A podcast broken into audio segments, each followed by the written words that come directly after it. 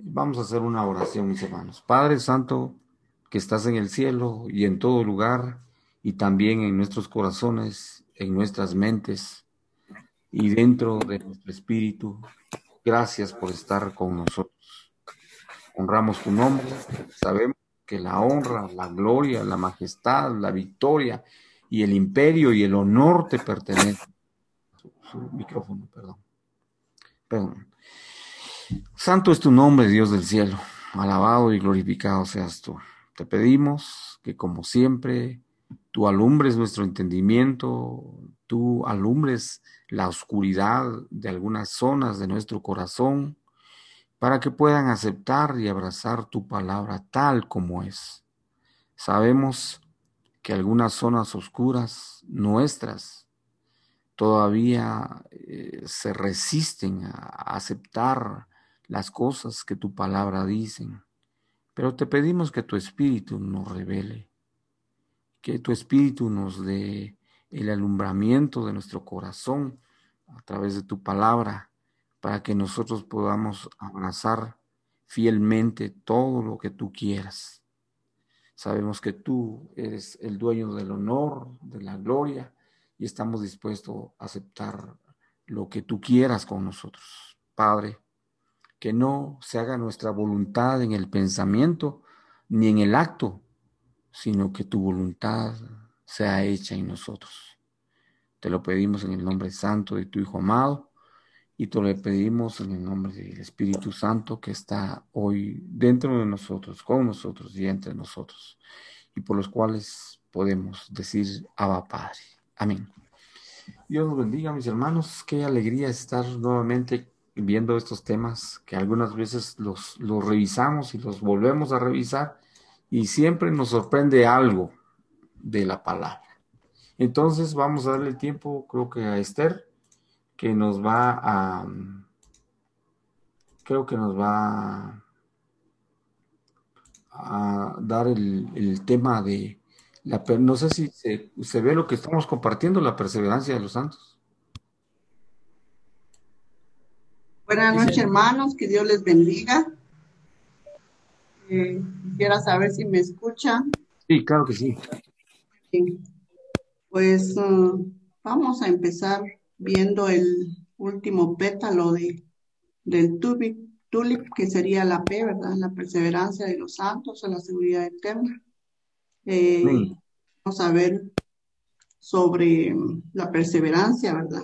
Entonces, vemos que los cinco puntos del calvinismo están representados por la letra P en la palabra tulip. Y es la doctrina de la perseverancia de los santos. Esta doctrina trata de la cuestión de si aquellos que alguna vez fueron llevados a la fe y a la salvación continuarán en la fe y en esa salvación hasta el final. O en otras palabras, si aquellos que alguna vez creyeron finalmente y seguramente irán al cielo, ¿verdad? De eso, a eso vamos a referirnos.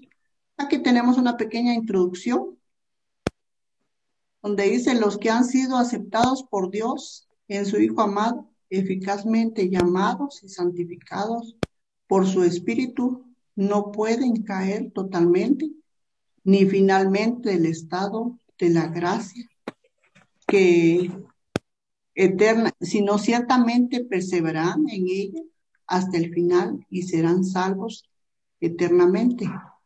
Esto nos dice la, la introducción. Entonces, aquí como podemos ver, también tenemos los sinónimos, perseverancia de los santos. Vemos aquí la perseverancia de los santos. Es mm, responsabilidad nuestra, ¿verdad? Porque nosotros somos los que perseveramos. No, no, pero sí el Señor es el que pone en nuestros corazones que nosotros perseveremos porque Él nos, nos pone el ser y el hacer, decíamos, ¿verdad? Entonces, el Señor es el que pone en nosotros la perseverancia. Pero es responsabilidad nuestra el perseverar. Cuando decimos perseverar, ¿qué es lo que, a qué se refiere? Que nosotros vamos a leer la Biblia, que nosotros vamos a orar, que nosotros vamos a tratar de buscar más de Dios, ¿verdad? Cada vez más. y tratar de no vivir una vida desordenada, sino que tenemos que seguir adelante, tenemos que buscar eh, el rostro del Señor, ¿verdad? Que es el final que nos, nos conduce a la vida eterna. Luego, perseveras, perseverancia. El anterior, por favor. El otro, el otro sinónimo es preservación de los santos. Esto ya es el Señor el que, el que pone en nosotros la preservación, ¿verdad? Que nos preserva, que nos guarda, que nos mantiene en su mano poderosa para que nosotros no caigamos.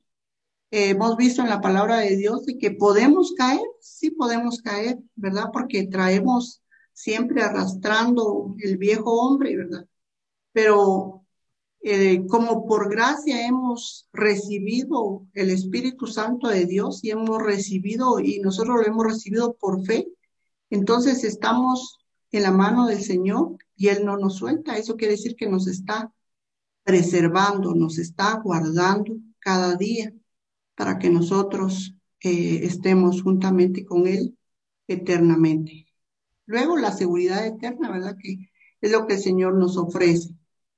Eh, él, no, él no miente, su palabra es infalible, lo hemos hablado, lo hemos escuchado de otros hermanos, de otras exposiciones, que si Él nos prometió una eh, seguridad eterna, es porque nosotros estamos confiados en que eh, vamos a seguir.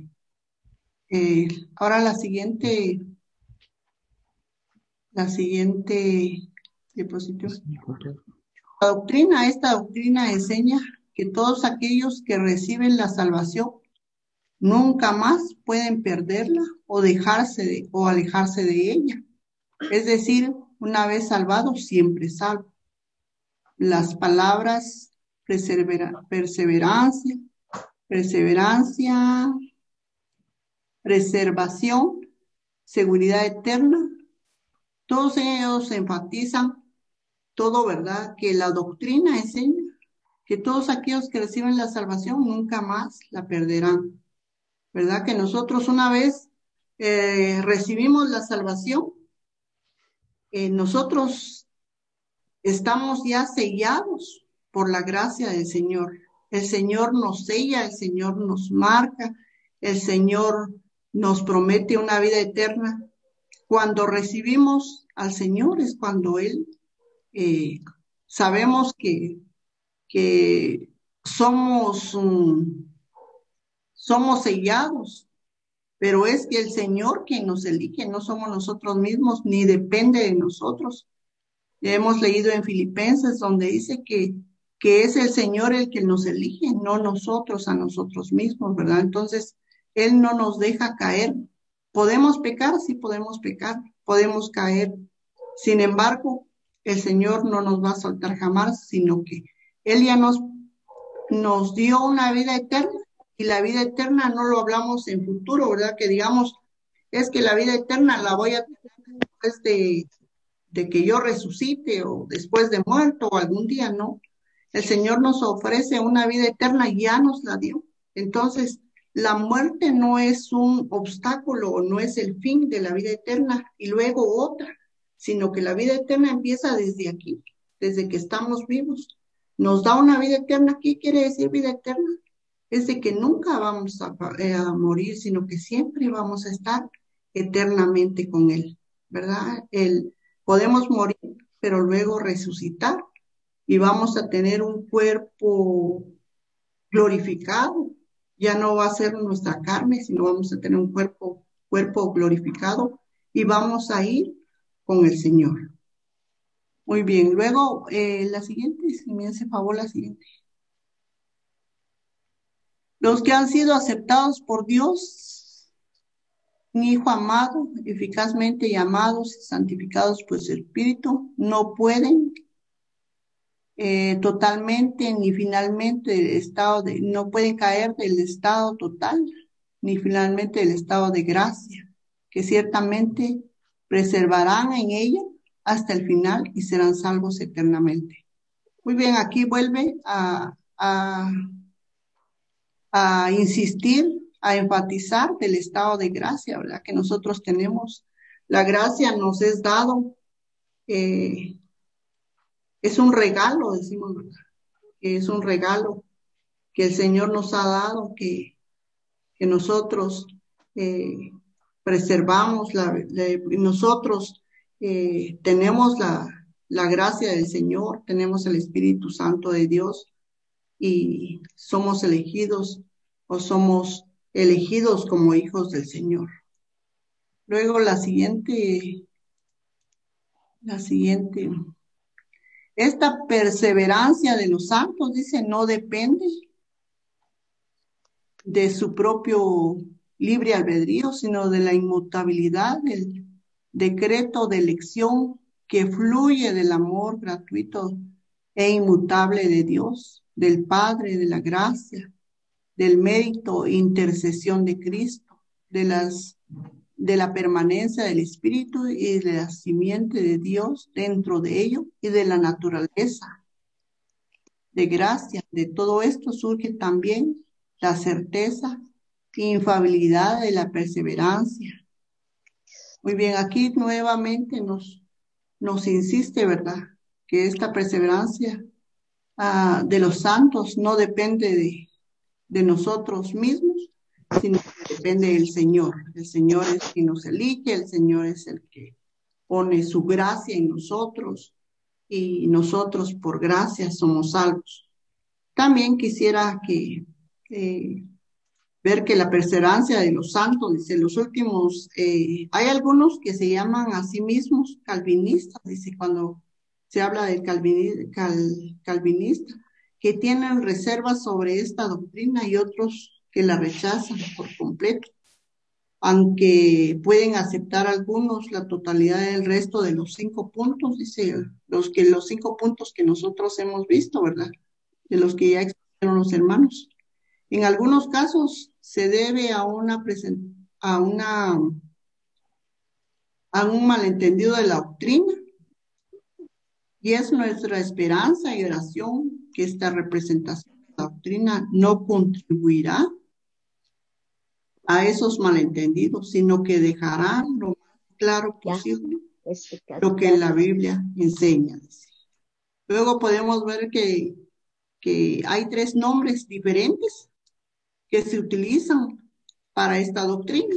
¿Cuáles son los tres nombres? Sería la perseverancia de los santos, la perseveración, preservación de los santos y la seguridad eterna.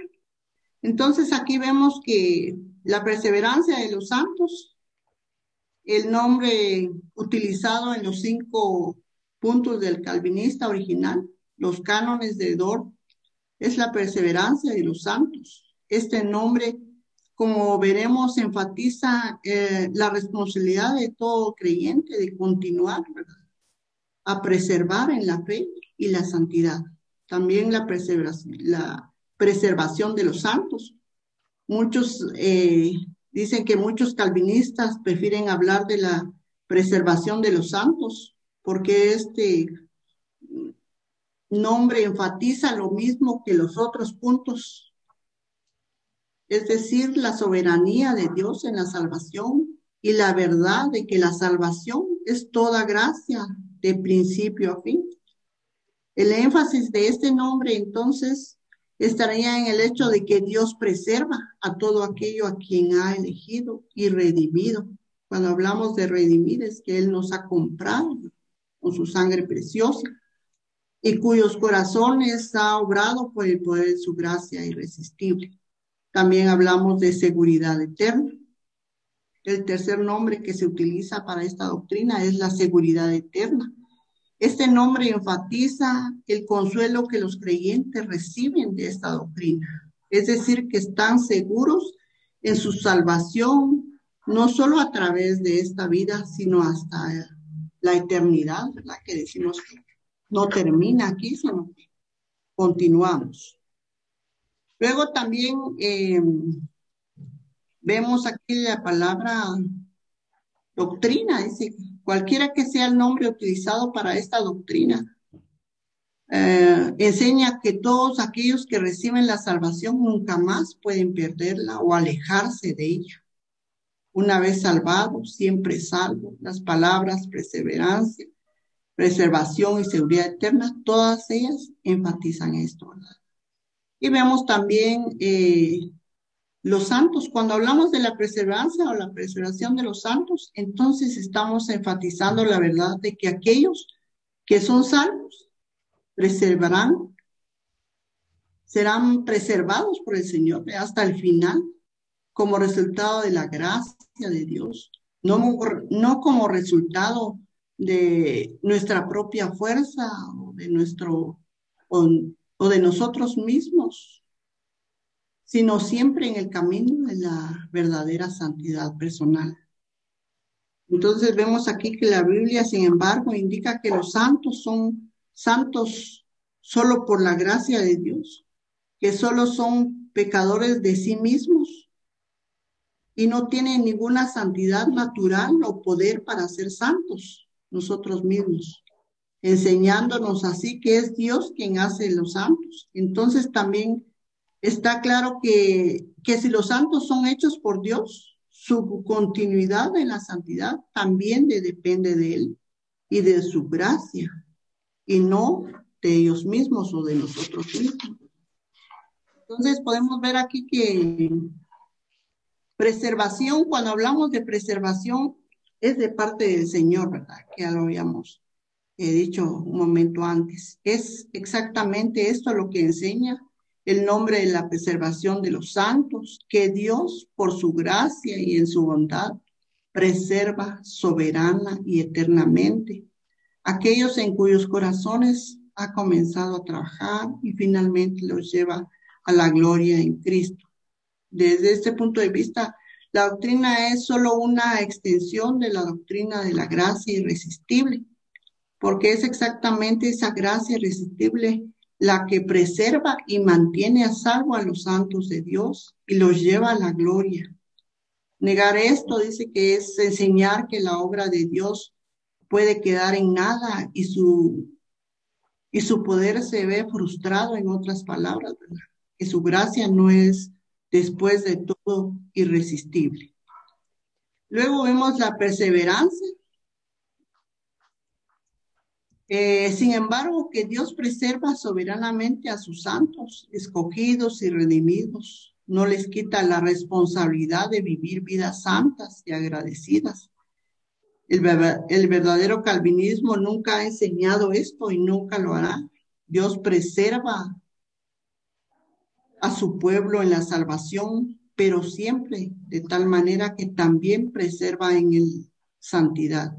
Es por eso que los cánones de Dordin, donde dice que usan el nombre de perseverancia de los santos para dejar lo más claro posible, que esta doctrina no da a sus santos la excusa de ser nada más que santos en su conducta. Son enfáticamente santos quienes son preservados por la gracia de Dios, aquellos que son impíos, malvados, profanos, no tienen ni pueden tener la esperanza de ser preservados, ¿verdad? De parte del Señor. Luego vemos, eh, por otro lado, esta doctrina no significa que los santos de Dios nunca caigan en pecado o tentaciones, ¿verdad? Sino que los mismos nombres que se usan, preservación, perseverancia, implica que el pueblo de Dios está rodeado de peligros y enemigos espirituales y que ellos mismos siempre puedan caer en tentación, ser vencidos por sus enemigos, ¿verdad? El diablo, el mundo malvado y su propia pecaminosidad. Todo lo que la doctrina significa es que en lo que a Dios se refiere, Él nunca les permite caer completamente o perder su salvación sino que siempre los, nos traerá de, vuelta, ¿verdad? A pesar de, de algunos mm, eh, pecados que tengamos. Por lo que ellos eh, respecta, significa que por la gracia de Dios siempre vuelven al arrepentimiento y comienza de nuevo la lucha por ser santos. Pero no porque nosotros querramos, sino porque el Señor pone en nosotros Eh, las parábolas de las ovejas perdidas del hijo pródigo son ilustraciones de lo que esta doctrina enseña. La primera parábola enseña especialmente el poder preservar, el poder preservador de Dios y por medio de Jesucristo, nuestro pastor, y la seguridad. Parábola demuestra nuestro arrepentimiento y renovación espiritual. Entonces, en resumen, esta doctrina enseña que, que los santos son tales por elección, expiación, gracia y soberanía. Cuando decimos que son por elección, porque el Señor es quien nos ha elegido a nosotros. Esta eh, expiación decimos porque el Señor nos expió en la cruz del Calvario. Él nos compró con su sangre preciosa cuando eh, nos redimió. Y por gracia soberana, cuando decimos gracia soberana, por ese regalo inmerecido, es que nosotros somos salvos. Luego, eh, podemos decir que no pueden, por lo tanto, perderse. ¿Por qué? Porque si el Señor es el que nos lo ha dado y el Señor no miente es porque nosotros tenemos esa vida que Él ha prometido, ¿verdad? Si no, de balde sería su palabra, si hubiera algo que no, nosotros no creyéramos sobre la gracia, sobre el regalo de Dios. Entonces, eh, nosotros sabemos por seguridad, por convicción de que el Señor lo que promete, cumple y Él nos ha prometido esa vida eterna. Que esta seguridad de salvación eterna no elimina la obligación que tiene de vivir como santos en el mundo santo y obedientes, ¿verdad? Entonces, esta seguridad de salvación eterna es para nosotros. Luego podemos ver los pasajes de la escritura. En algunos pasajes eh, de la escritura, quisiera yo pedirle favor a mi hermana Marinés si ella me pudiera leer el Salmo 37, el versículo 23 y 24, por favor. Muy bien, con mucho gusto. Buenas noches, hermanos. Que Dios les bendiga. Voy a leer el Salmo 37, versículo 23 y 24. En nombre de Dios dice de la siguiente manera. Por Jehová son ordenados los pasos del hombre, y él aprueba su camino. Cuando el hombre cayere, no quedará postrado, porque Jehová sostiene su mano. Muchas gracias. Entonces, como podemos ver, este pasaje nos recuerda que es posible que el pueblo de Dios caiga en pecado y la tentación pero con ello también habla de la imposibilidad de que se caiga por completo. Y lo atribuye no solo al poder de Dios, sino a su, sino, a su decreto, ¿verdad? A su decreto eterno. Entonces, ahí tenemos otra seguridad para que nosotros podamos seguir adelante y, ser unos eh, cristianos alegres, contentos por la palabra de Dios. Luego quisiera que me hiciera favor eh, la hermana Francina, si me pudiera leer el Salmo 37, 28, por favor.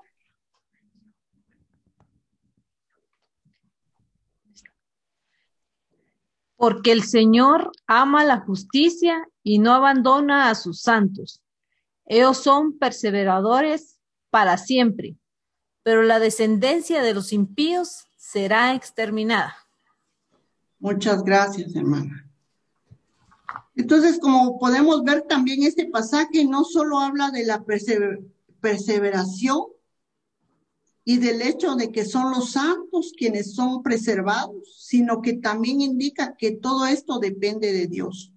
Los santos son suyos, o sea que nosotros somos pertenencia del Señor y somos preservados porque Dios en su fidelidad no nos abandona.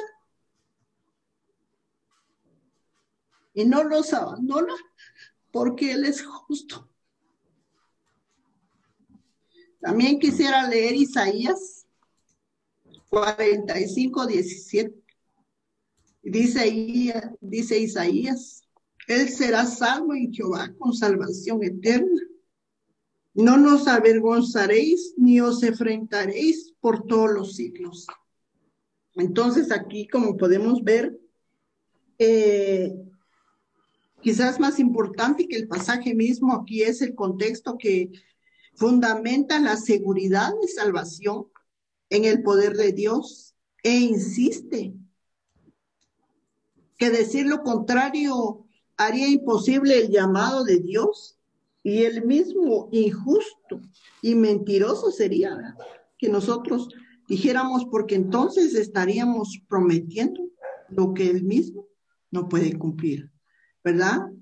Seguidamente, Isaías 49, 16, si alguien me pudiera hacer favor de leerlo.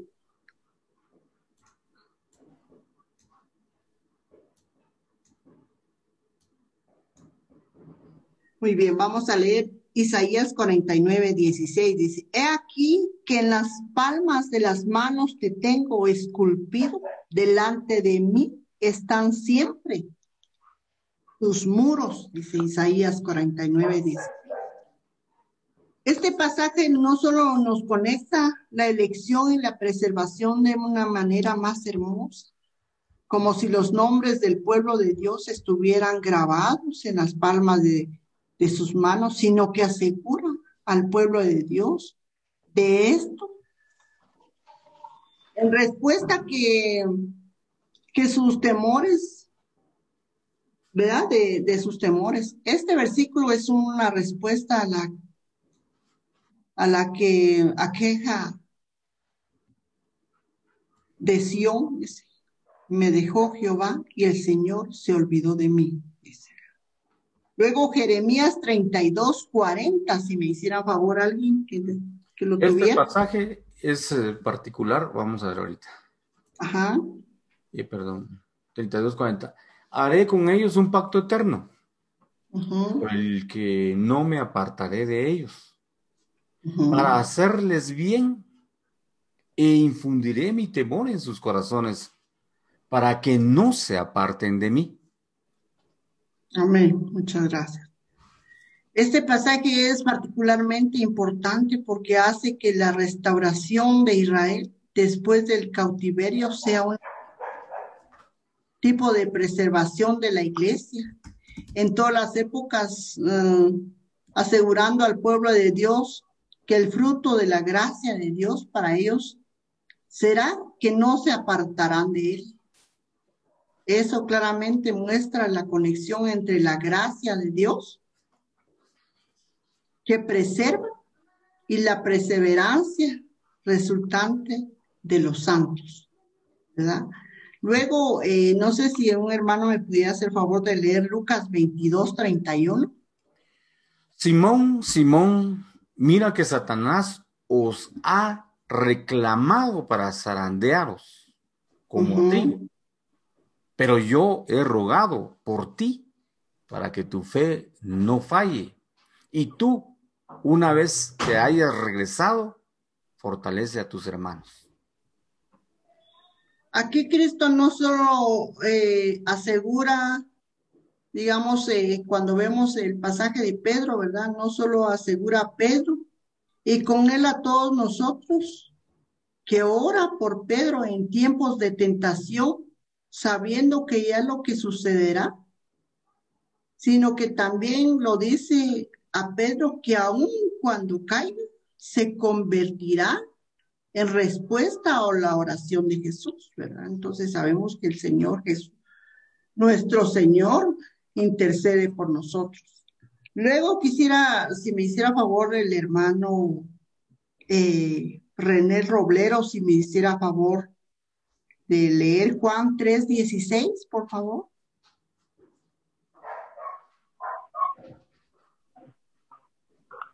Si está el hermano. A ver si está.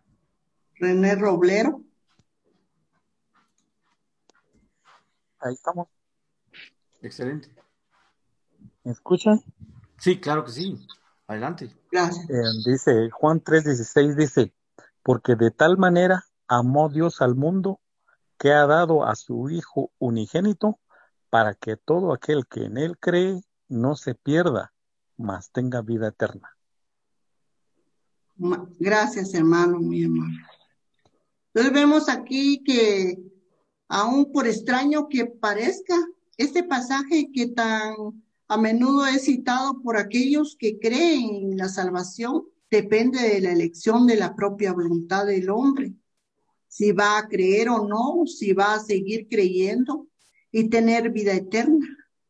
En realidad enseña todo lo contrario, es decir, que aquellos que creen no perecerán, sino que en virtud de su fe tienen vida eterna, lo cual sabemos que es un don de Dios, ¿verdad? Veamos algunos pasajes donde enfatiza eso en Romanos 6:23, en Juan 3:36, en Juan 5:24, ¿verdad? Luego eh, quisiera pedirle a algún hermano si me hiciera favor, si estuviera mi hermano William en Juan 6:39.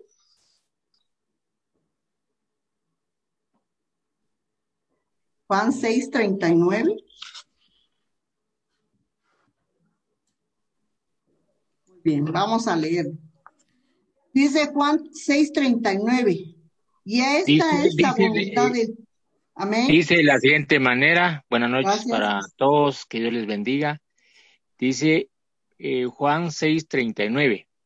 Y esta es la voluntad del Padre, el que me envió, que de todo lo que me diere, no pierda yo nada, sino que lo resucite en el día postrero.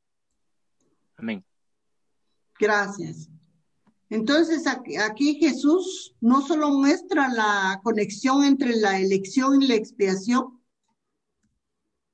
eh, si realmente salva, sino a todos aquellos que el Padre le dio y lo hace según la propia voluntad del Padre sino también la conexión entre ambas doctrinas. Podemos ver la preservación, aquellos que el Padre les dio y a los que no puedan también serán resucitados en el último día. Este pasaje entonces es un recordatorio muy hermoso y podemos eh, poderoso de que la garantía de la perseverancia y la preservación la seguridad eterna no es nuestra fidelidad, sino la gracia de Dios en la elección y en la cruz. ¿Verdad? Entonces podemos ver aquí Juan 10, 27, 29 también, donde dice, mis ovejas oyen mi voz y yo las conozco y me siguen y yo les doy vida eterna y no, y no perecerán jamás, ni nadie los arrebatará de mi mano. Mi Padre que me las dio es mayor que todos y nadie las puede arrebatar de la mano de mi Padre. Este pasaje no solo fundamenta la perseverancia de los santos en la elección y en el poder todopoderoso de Dios, que no puede ser frustrado, el Padre es mayor que todos, sino que en el contexto del todo eh, habla de que Jesús, como el pastor de las ovejas, muestra también que estas ovejas son preservadas y deben ser preservadas porque la sangre del buen pastor fue derramada por ellos. Aquí podemos ver eh, también que todo esto implica que las ovejas sigan a Jesús, no son perseveradas para que sigan a su propio camino, ¿verdad? Que se preserven y que sigan a su rumbo donde ellos quieran, sino para la santidad de la vida y la obediencia a Jesús. Entonces aquí veamos varios capítulos y si seguimos leyendo la palabra de Dios, hay muchos más capítulos que, que nos habla sobre, sobre la perseverancia, sobre la preservación y sobre la gracia de Dios. Y hay, hay un versículo de la Biblia que me llamó mucho la atención. Disculpen, hermanos, es que soy un poco. Vemos en Romanos 8, 35, 39 que dice, ¿quién nos separará del amor de Cristo? ¿Tribulación? ¿Angustia? ¿Persecución o hambre? ¿Desnudez? ¿Peligro o espada? Como está escrito, por causa de ti somos muertos todo el tiempo. Somos contados como ovejas de matadero.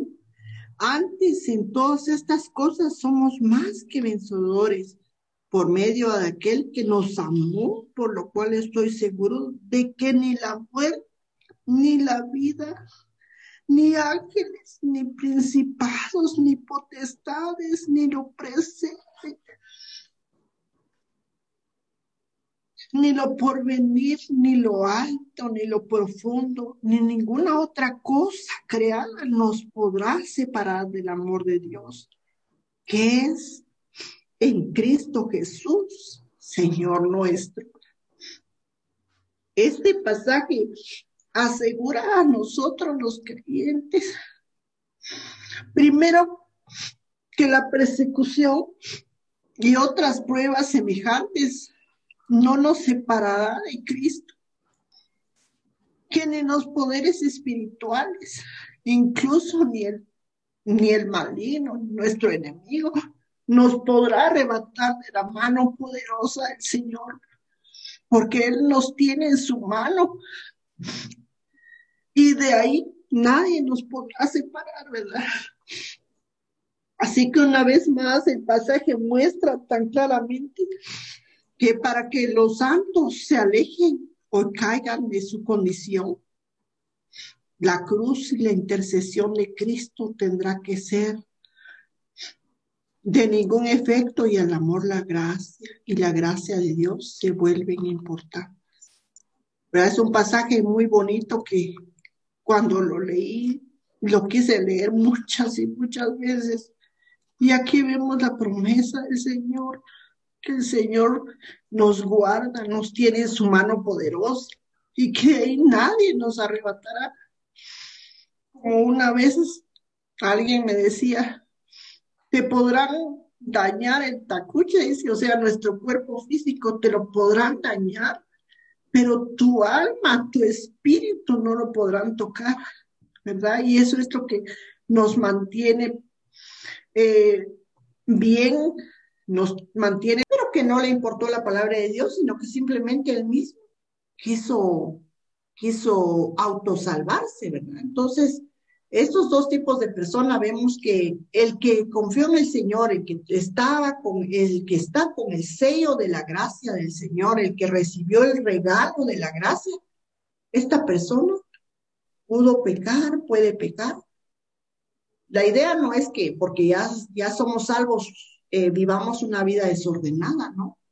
Pero si pecamos, tenemos el Espíritu de Dios dentro de nosotros entonces el Espíritu de Dios no nos va a permitir caer definitivamente de la gracia de Dios, ¿verdad? Porque el Señor, nosotros no podemos perder la gracia del Señor, no podemos perder, la salvación, sino que el Señor nos va a preservar y un día vamos a estar en la eternidad, vamos a estar eternamente con Él, ¿verdad? Porque desde ya ya tenemos eh, la salvación. Y la otra. Que Dios te bendiga. Gracias por el esfuerzo de la lectura, del esfuerzo de compartir, muy amable.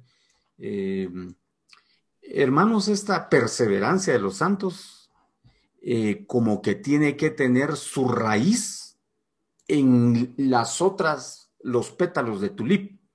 Entre los otros pétalos de tulip que vimos está que Dios nos eligió. Creo que Marco Marco es el que condujo este tema de la elección incondicional que Dios hace con respecto a sus santos.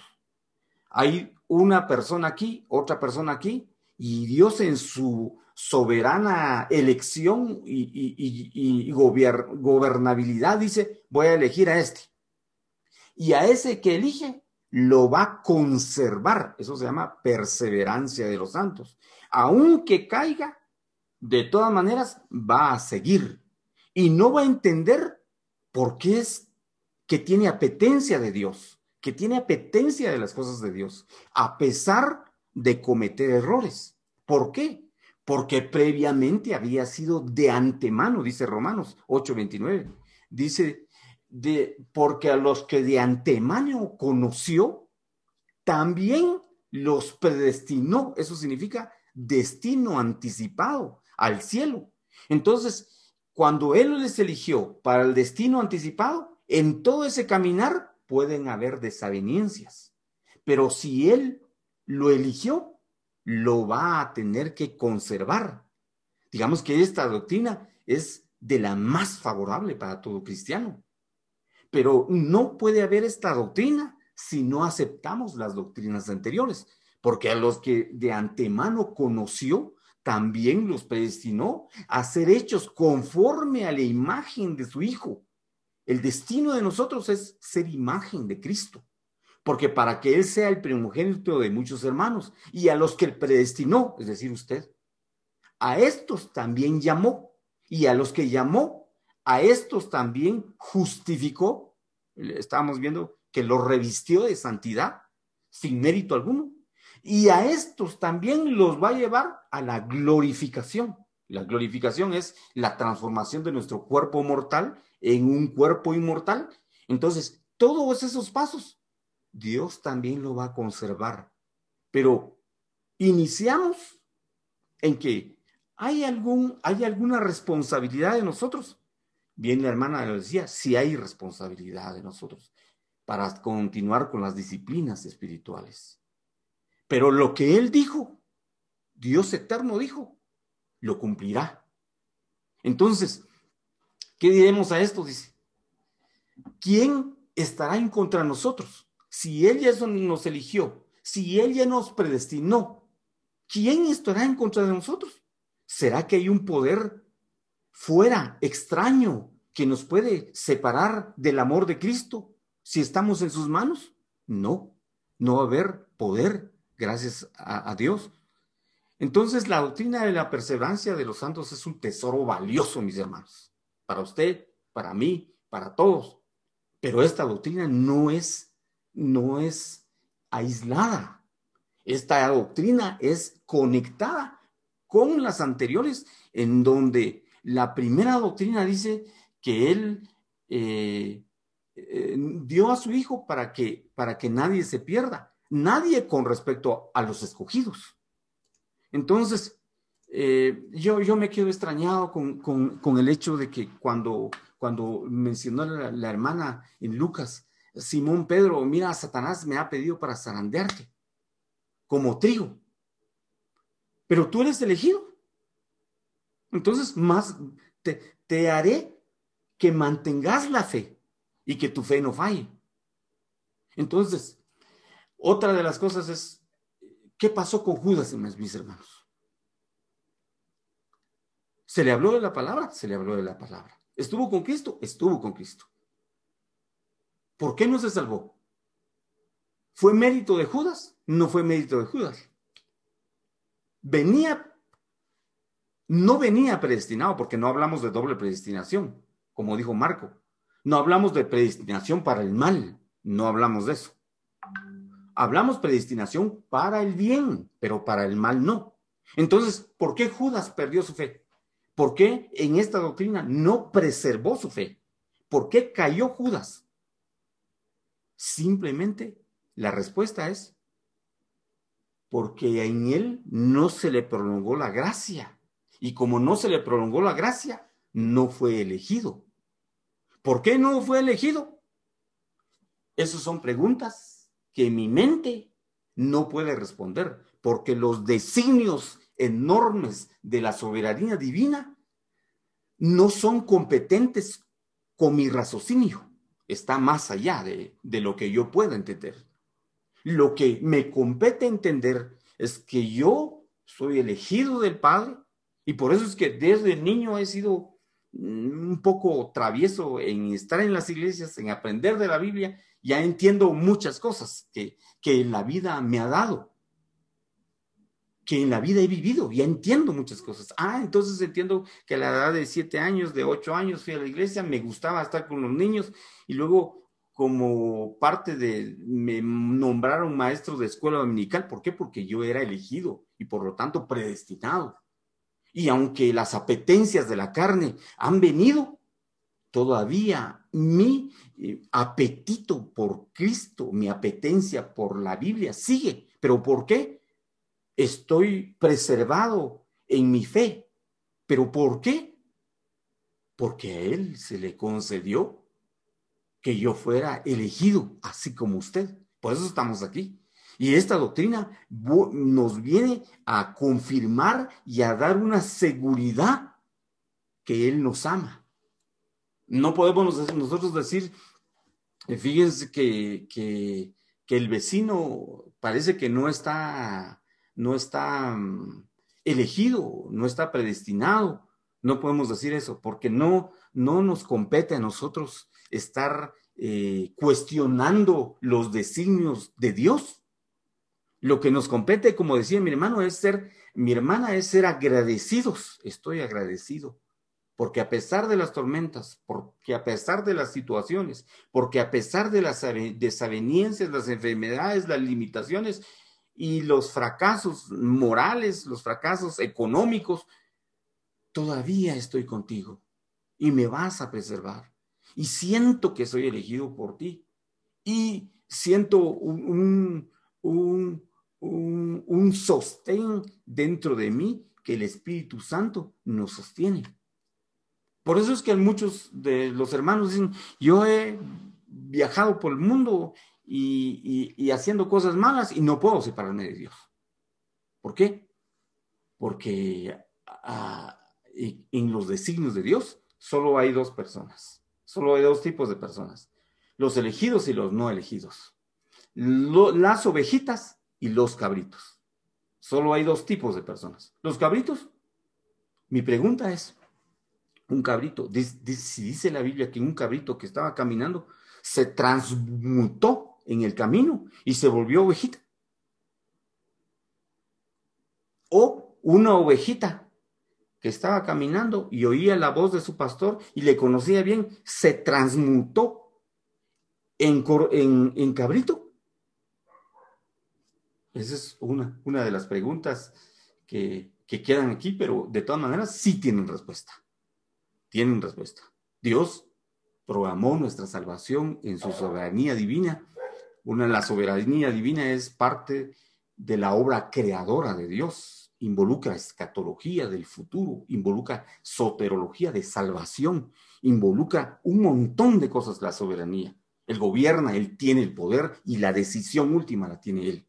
Solo son vestigios pequeños los que podemos nosotros ver de, luz de lo que él en su designio nosotros somos amados, somos elegidos, somos predestinados y por lo tanto Cristo vino a expiar nuestros pecados lo sentimos con, con el corazón que Cristo vino por nosotros. Y nos sostenemos en esto, como dijo mi hermana. A pesar de que pasen un montón de situaciones, estamos en esto. Dios nos ha conservado, su espíritu está en nosotros. Y eh, qué bellas esas doctrinas. Al fin, en la vida, eh, pude darle respuesta a algunas preguntas que tenía desde mi niñez, mi adolescencia, mi juventud y hasta ahora seguimos en esto, eh, no es de nosotros, mis hermanos, porque dice, no es del que quiere ni del que corre, ni del que corre ni del que quiere, sino del que Dios tiene misericordia y le da el hacer y le da el, el entonces digamos que la fe y la búsqueda, la apetencia de su palabra, ni siquiera es don de nosotros. Es el espíritu que quiere estudiar la palabra doctrina preciosa. damos gracias a, mi hermana que la presentó. Hay muchos versículos, yo creo que les envié algún estudio a ustedes. Si quisieran ustedes seguir leyendo sobre esta doctrina, eh, pues ahí están los versículos que les, que les comentamos. Y muchas gracias por, por su atención. Si alguien quiere activar su, su micrófono, y yo creo que esto va a generar ciertas dudas, ciertas mm, preguntas, eh, comentarios, porque aquí es donde la vez pasada, no, no creo que esté Marco, pero dijo, siguiendo con las doctrinas estas y en base a la que yo estoy dando, dijo, que se llama elección incondicional, se van a sorprender ustedes que la salvación no se pierde. Porque si me eligió Dios, ¿cómo me eligió y luego me, si me eligió me va a preservar? a hacer que yo persevere en fe para llegar a mi destino que él anticipó, ni siquiera yo, él anticipó. Entonces dijo, se van a sorprender todos, porque la salvación no se pierde, pero hay una responsabilidad. Yo creo que eh, en el otro tema vamos a ver la soberanía divina y la responsabilidad humana. Tiene que haber responsabilidad de nosotros. Entonces, pues eh, creo yo que si hay algún hermano que quiera comentarnos, que quiera preguntar, que quiera hacer alguna observación con respecto a este tema, que fue el último de los temas que vimos, la preservación o la conservación de los santos o la seguridad de la eternidad. Eh, esta es la doctrina de, de victoria para nosotros. Entonces, si hay algún hermano que quiera comentarnos con respecto a esta doctrina. Yo creo que está. Eh, Marcos. Eh, adelante, doctor Roblero. Marcos, Marcos. Pues este. Mm, eh, qué interesantes esos puntos, ¿va? Y cómo uno con otro se van a. van entrelazando, ¿verdad? Eso, a eso, vamos. uno con otro. Ahora me llamaba la atención y pues este, este pasaje de primera de Juan 2, 18. Ajá. Tal vez tú que has leído de esto más. Por ejemplo, dice, ah, bueno, pero primero voy a hacer el comentario este de que en, la situación esta de que somos elegidos y de que, y de que es para siempre, ¿verdad? Ajá. Ahora yo me hacía un cuadro nada más así, mm, decía yo, o sea que algunos, por ejemplo, tardan en llegar, digamos, ¿va? Hay quienes desde niño, por ejemplo, lo, lo que se llama, que nacen en cuna de cristiana y desde niños son enfocados, encaminados, y pues prácticamente como que les es más fácil, va a encontrar el camino. Pero yo, yo veía, por ejemplo, a este, a este hombre de la cruz del Calvario, a este ladrón. Por supuesto. Este, digamos, en lo que estamos viendo, él había sido escogido, ¿va? Por supuesto que sí. Y prácticamente se ancló en el último vagón. Por supuesto, por supuesto, ahí está la clara evidencia. En el último minuto decir este era y, y en qué punto cuando ya nadie lo esperaba se involucró. Bueno, ahora digamos yo decía y me imaginaba yo, o sea que uno dice, bueno, entonces todos los que estamos en una iglesia, digamos, somos salvos, podría decir uno, podría ser escogidos. Amén pero me quedó una duda, la verdad, y lo, lo planteo así pues con, con toda confianza, ¿verdad? Claro, que sí. y, y, y, digamos, entonces, eh, ahora justo me recordé de un pasaje y lo encontré esta primera de Juan 2.18. Ajá. Y entonces se lo voy a leer y dice, hijitos, dice, ya es el último tiempo y según vosotros oísteis que el anticristo viene, así ahora han surgido muchos anticristos. Bueno, ah, por esto conocemos que es el último tiempo. Bueno, pero el versículo que quería era 19, dice, salieron de nosotros, pero no eran de nosotros. Porque si hubiesen sido de nosotros, habrían permanecido con nosotros. Pero salieron para que se manifestase que no todos son de nosotros. Buenísimo. Ese, ah. ese está conectado con una de Judas, no me recuerdo bien, donde dice, y muchos estaban con nosotros, pero, dice, eran infiltrados, imagínate. eran infiltrados para hacer caer a los elegidos, imagínate. Quiere decir que no eran elegidos, pero eran infiltrados para hacer caer a los elegidos. Entonces. Y cuando dice crecieron juntos trigo y cizaña, ¿verdad? Ahí está, ahí está. Ah. Entonces, sí es esto, esto dice increíblemente, e, esto no lo había leído así como es, pero Judas sí lo había leído. Entonces, esto sí dice que salieron de nosotros, pero en realidad no eran de nosotros, porque si hubieran sido de nosotros, habían permanecido con nosotros, pero salieron a fin de que se manifestara que no todos somos nosotros. En, en Judas dice infiltrados, dice. Entonces, increíblemente creo que en las iglesias y sí hay, hay, hay de todo tipo. y, nosotros no está cuestionar por qué sí, por qué no. Dicen, ocúpense de su salvación con temor y temblor. Eso es lo que, los que lo que nos lo que nos conviene o, lo que respecta a nuestro, a nuestro crecimiento.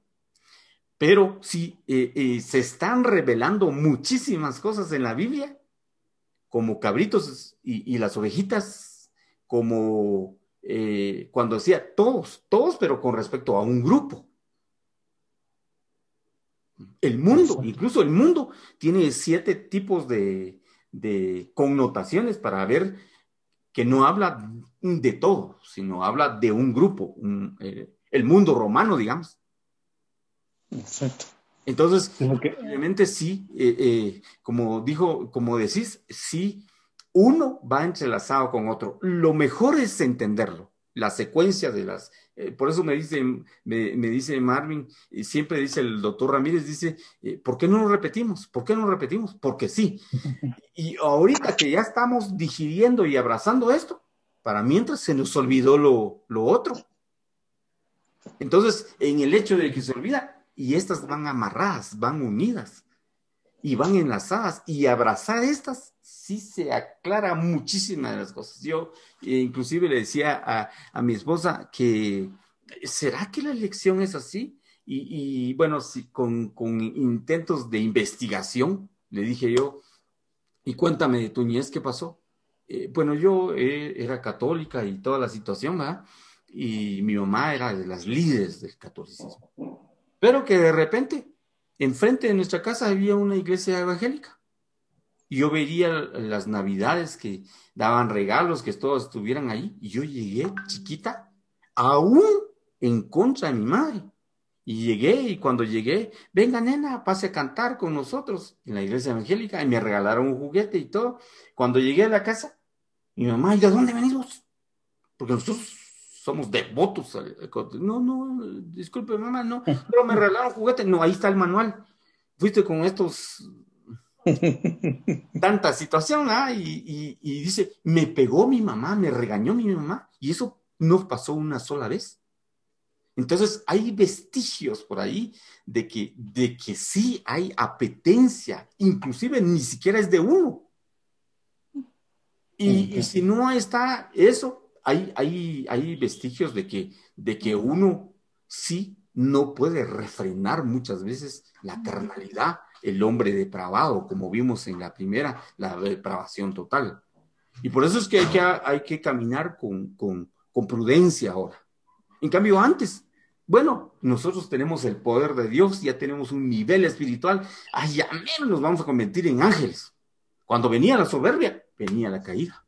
Después de la soberbia, la caída. En cambio, ahora no, sé que mi naturaleza es una naturaleza Mm, muy vulnerable, pues. Entonces, tengo que ser un poco limitado para ciertas cosas. Decía un hermano, estaba viendo yo, yo no sé hasta qué punto podría hacerse esto, pero decía un hermano, fíjense hermanos que la carnalidad todavía está en medio. Y estaba predicando, yo, eh, es un español, eh, yo soy el pastor de ustedes, ya tengo cinco años, pero no sé qué será. Yo tengo ideas un poquito feas, con respecto al sexo femenino. Y yo ya le dije a mi esposa que ya no vamos a ir al, a, un, a, un océano, ¿un qué? A las playas, dijo. Y qué, raro, qué, qué, pecado ahí. No, dijo, lo que pasa es que en las playas hay muchas mujeres, dijo. Y así predicando. Y cuando están mujeres y pues tienen su cuerpo femenino y todo. Y yo ya no, ya no estoy haciendo lo que estoy haciendo, sino solo así estirando la cabeza. Y luego me doy cuenta, dijo, que mejor no conviene esos tipos de estímulos. Y, digo yo, ¿cómo es, cómo es de que, de, que, de que eso no se, no, como que no se da en una iglesia donde supuestamente hay niveles de espiritualidad, niveles de entendimiento profético, niveles de, es, hermano, yo me recuerdo un hermano que mi hermano William también sabe que vino de Guatemala y dijeron, miren el hermano, sí, ese hermano no puede caminar en el suelo. No puede, no, quítense la ropa, pónganselo en el piso, porque él tiene que caminar, echar. Y llegó el hermano, y todos poniendo la ropa para que no se parara en el piso. Pongan, pongan ropa, pongan lo que sea en el piso. Y él llegó porque no sé qué tipo de, de liderazgo grande tenía ya. Y cuando llegó dijo, hermano, nos va a, predicar. No, dijo, lo que tengo es hambre, dijo. Yo si no prepararon, yo quiero comida, dijo. Mm, pero la comida como que también no es tan, tan, tan, tan muy, muy, divina, dijo. Y, y todos impresionados para ver qué nos iba a enseñar. Que si lo que tenía es un gran hambre. Así que le hicieron carne y todo, y se estuvo mucho tiempo comiendo. Pero lo que voy es, eh, cuando veamos la verdadera naturaleza que nosotros tenemos y la que vamos a tener con Dios, somos más precavidos, mucho, mucho más precavidos. Porque sabemos que hay cosas que no se tienen que ver, que hay cosas que no se tienen que oír para bien de nosotros, porque estimularían ciertas cosas. Entonces, eh, creo que en estas doctrinas eh, eh, ya como que la vida se hace más digerible, lo, que vivo día a día, lo que he vivido, es, es más razonable en todo esto que, que vemos. La naturaleza caída, la elección incondicional de Dios, la perseverancia de los santos, la, expiación grandiosa de Cristo para con nosotros y, que como que ese es el que confiesa que que Jesucristo es el Hijo de Dios y que vino a perdonarnos, este tiene el sello de que ya se selló por, o, se confirmó la, la, elección previa, incluso la predestinación. Pero creo que predestinación no se puede hablar solo así, sin términos de soberanía.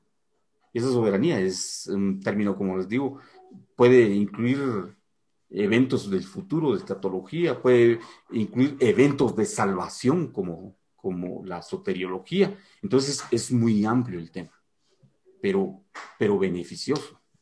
No sé si hay algo que, que tengas que agregar o algún otro hermano también o... Marcos, solo para por el tema que el doctor Roblero está tocando ahí, en el pasaje que vos hablabas de Judas, en, el 4, sí, sí. dice en la nueva traducción viviente, dice por supuesto que le están implicando en otra cosa, pero por lo que ustedes están platicando, dice, les digo esto, porque algunas personas que no tienen a Dios se han infiltrado en sus iglesias, diciendo que la maravillosa gracia de Dios nos permite llevar una vida inmoral. La condena de tales personas fue escrita hace mucho tiempo, pues han negado a Jesucristo nuestro único dueño y Señor. Ese es en Judas 4. Judas 4. Se ha negado desde hace mucho tiempo. No sabemos de qué tiempo, pero lo, cierto es de que... No, ahí dice que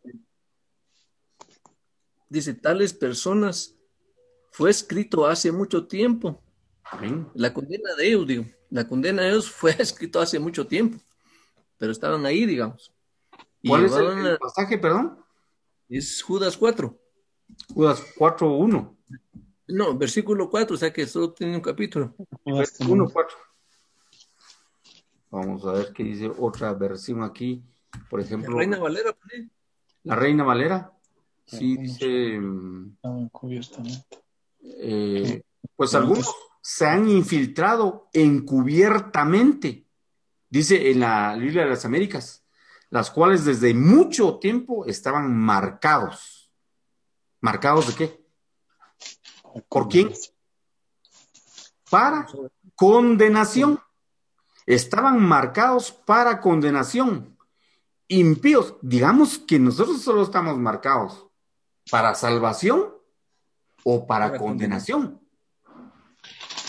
Entonces aquí dice, pues algunos hombres se han infiltrado encubiertamente, los cuales desde mucho tiempo estaban marcados para condenación. Impíos que convierten la gracia de nuestro Dios en libertinaje y niegan a nuestro único soberano y Jesucristo Salvador. Voy a ver en la versión de la, de, de la, tal vez de la, de la Reina Valera.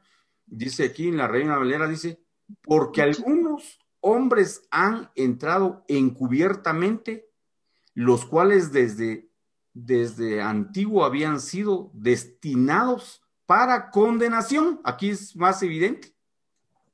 Estaban destinados para condenación. Esos infiltrados en la iglesia estaban destinados para condenación Ellos son hombres impíos que se convierten en la gracia, en el, libertinaje del Dios soberano. Les voy a pasar esta, esta eh, por, ah, vamos a ver, el 4 es, ¿verdad? El 4 creo que es, vamos a ver, 3. Eh, ah, muy bien, sí es el 4 voy a, copiarlo literalmente como viene en la nueva traducción viviente, eh, no, perdón, en la Reina Valera 1960, que para estudios de eh, literales es preferible ver esa y no sacar conjeturas que no son. Entonces, ahorita voy a, pero lo había leído yo en la Reina Valera, me recuerdo, pero aquí tenemos el, gracias por, por, por darnos el versículo real, el, vamos a ver, aquí se los voy a compartir, creo que compartir pantalla, aquí estamos. Miren lo que dice en, gracias Marvin, muy amable, donde dice Judas 1.4. Eh, en, creo que les traje otra, otra versión, la, nueva versión internacional. Mm pantalla con ustedes. Judas 4.5, porque Reina Valera 1960, porque algunos hombres han entrado encubiertamente, los que de, desde antes habían sido destinados para condenación, mir, desde antes, solo falta que diga de la fundación del mundo, habían sido destinados, destinados, ¿verdad? Ahora estábamos viendo que predestinados y destinados para condenación, hombres impíos que convierten en libertinaje la gracia de nuestro Dios y niegan a Dios, el único soberano, y a nuestro Señor Jesucristo. Mas quiero recordaros, ya que una vez lo habéis sabido, que el Señor, habiendo sido salvo al pueblo, sacándolo de Egipto, después destruyó a los que no cayeron. Pero aquí está, creo que eh, esta es la versión como que un poco más original, si ustedes quieren verlo así, para no ver la nueva traducción viviente ni, ni las otras versiones del inicio. Eh, que no creyeron, dice. Em, dice, porque algunos hombres han entrado cubiertamente, los que antes habían sido destinados para esta condenación. Hombres impíos que convierten en la gracia de nuestro Dios y niegan al único soberano Dios Jesucristo. Eh, no sé si, si René eh, eh, quiere aportar algo con respecto a esto y luego vamos a buscar el otro versículo que dice el doctor Ramírez. O, Marco, ¿qué, ¿qué, opinan de este versículo?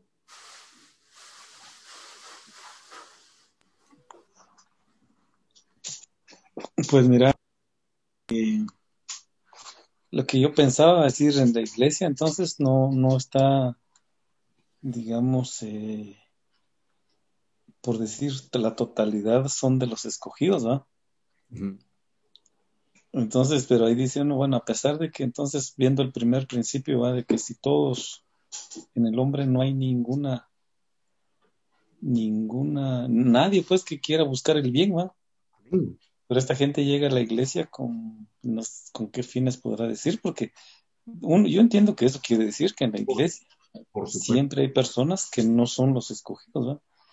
Y pues dentro de sus misiones mencionadas estas, ¿va? Eh, bueno, pero ahí vendría uno, porque digamos, se, se, digamos, se infiltran, por decir así, para hacer perder a los demás, o sea, tampoco lo pueden perder porque, o sea, basado en ese quinto principio, ¿no? Por supuesto, por supuesto. Pero el, el objetivo de ellos siempre será así. De hecho, que Satanás está intentando eh, hacer que los escogidos se pierdan.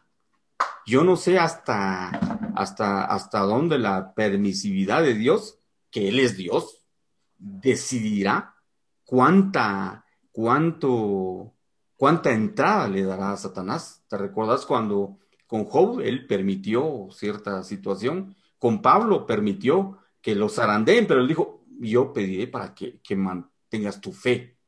Entonces, creo yo que eh, sí hay, hay, hay elementos negativos contrarios a los escogidos. Eso sí, sí va a ser. Y esta es la lucha y esta es la batalla.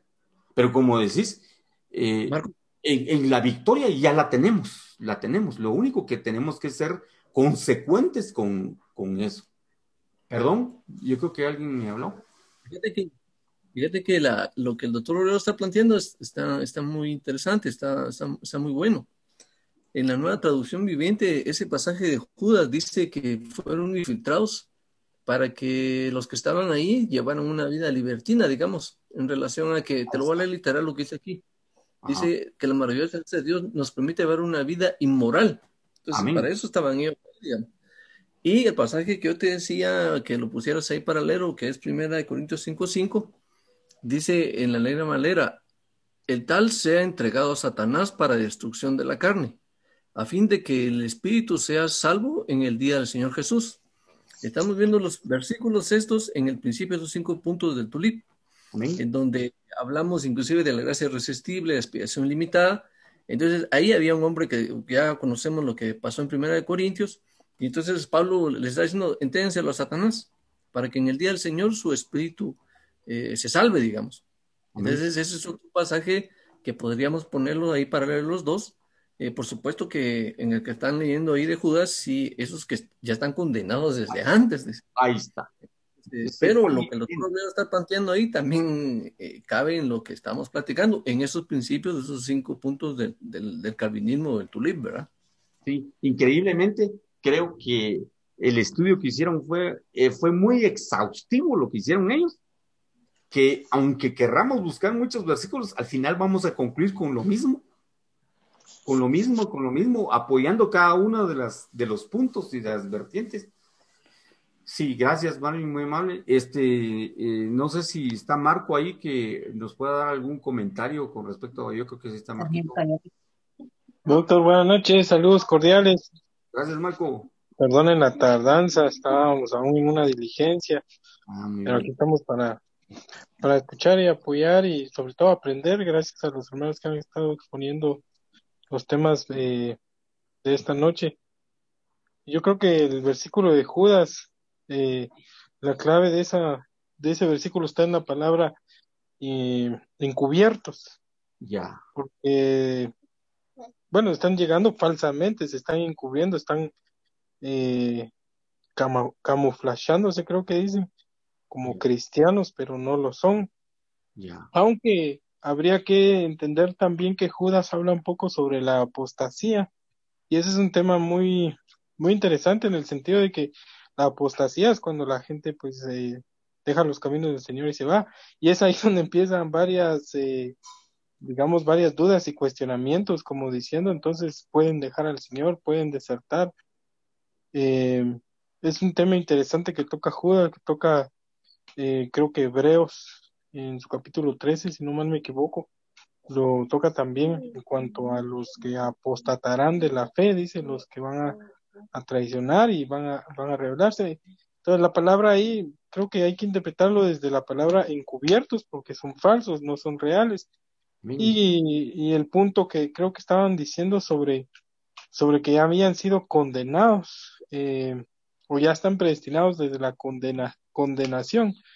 Básicamente es porque no son cristianos reales, no son genuinos y van camino a la, al, al castigo eterno. Entonces no, no podemos decir que ellos ya fueron como preelegidos. Creo que la vez pasada usted lo habló sobre la doble predestinación y etcétera. No podemos decir que, que han sido condenados o predestinados a la condenación en el sentido de que todos los hombres hemos sido por naturaleza pecadores y separados de la gloria del Señor y por lo tanto merecemos la condenación eterna. Simplemente que estos hombres son falsos, falsos, infiltrados. Yo creo que eso lo podemos ver en, en muchas de las congregaciones hoy en día. ¿Cuánta la, pregunta, gente la pregunta tal vez en este versículo iba en relación a que el doctor Roblero decía, entonces, hablando de la doctrina de la preservación de los santos, que todos los que estamos en la iglesia somos los que vamos a preservarlos para ser santos, pero nos dimos cuenta que habían unos versículos que él dio también y que yo le di este, que pareciera ser que no todos los que estamos en la iglesia somos, estamos preservados para o perseverando para ser santos, sino hay algunos que no. Sí, en este caso, en el verso de, de, Judas, es que están encubiertos, y la palabra encubiertos básicamente es eh, externamente son cristianos, pero en el interior no lo son.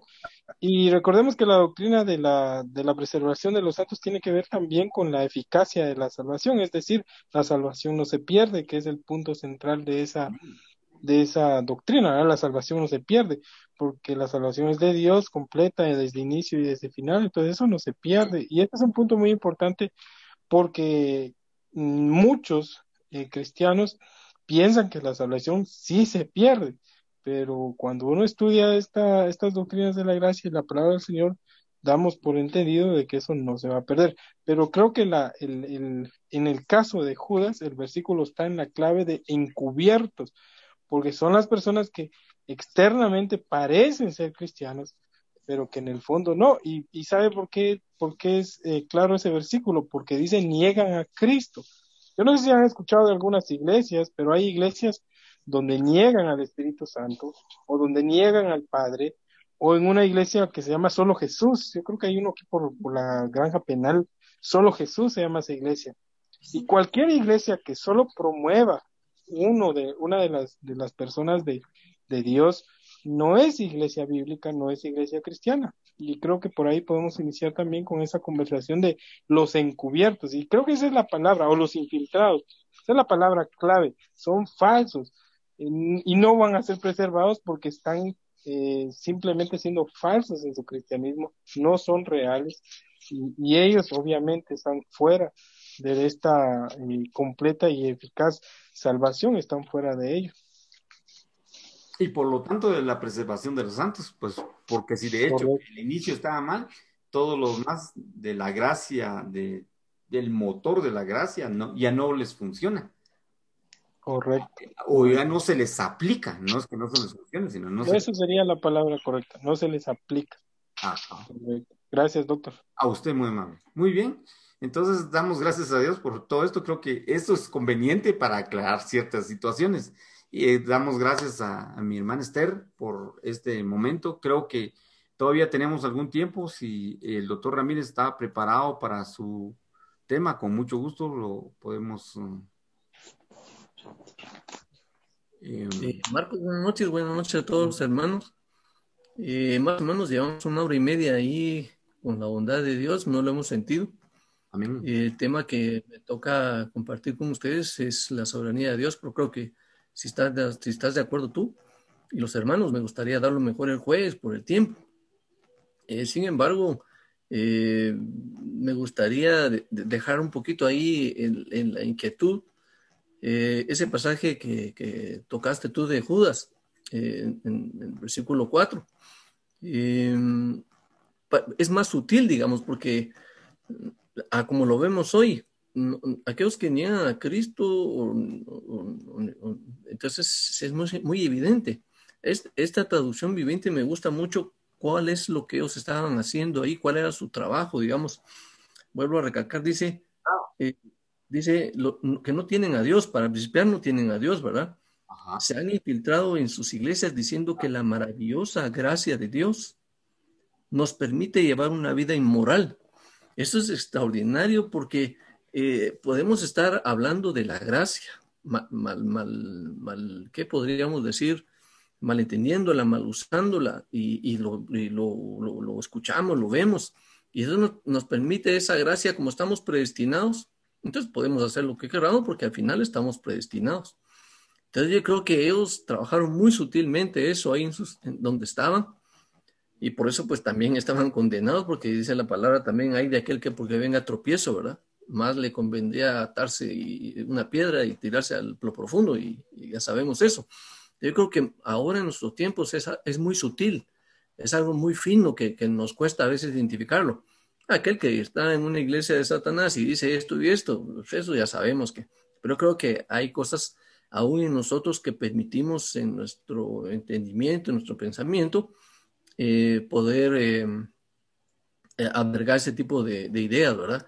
Te vuelvo a recalcar, yo estoy muy agradecido con tu hermana Esther, la forma en que ella expuso este mensaje. le contaba al doctor Roblero que después de lo que se platicó en, el último tiempo, eh, de lo que expuso él, igual me tocó quedarme sin palabras y reaccioné hasta la medianoche de ese, de ese día. Eh, y, lo increíble es con las dos cosas que reaccioné. Una, le contaba al doctor Roblero que eh, escuché una, una, una, canción que se llamaba Vino Griego, ni siquiera es una canción de esas de, que se cantan, pero en, ese contexto de, de esa canción y después me apareció otra por casualidad, dice uno, que también dice eh, querida amiga. Y la vi y entonces eh, ah, es una canción ahí donde Maradona y aquel grupo Pimpinela cantan y Maradona le canta a su mamá y entonces eh, y al final dice cómo quisiera decirte que te quiero mamá, algo así, ¿verdad? Entonces me puse a pensar cómo nos cuesta a nosotros las personas decirle a las personas que nos rodean, a nosotros, nuestros hijos familiares, nuestras esposas, nuestros hijos que les queremos entonces se me hizo mucho, muy real el pasaje de la palabra de Dios que dice, eh, ustedes al que ven no aman. Y entonces a mí que me ven, ¿cómo dicen que me aman? Entonces dije, Señor, perdóname, primero tengo que mostrarle a los que veo que, los amo, para que entonces tú como que fuera algo así, sepas que te amo también. Entonces, eh, eh, gracias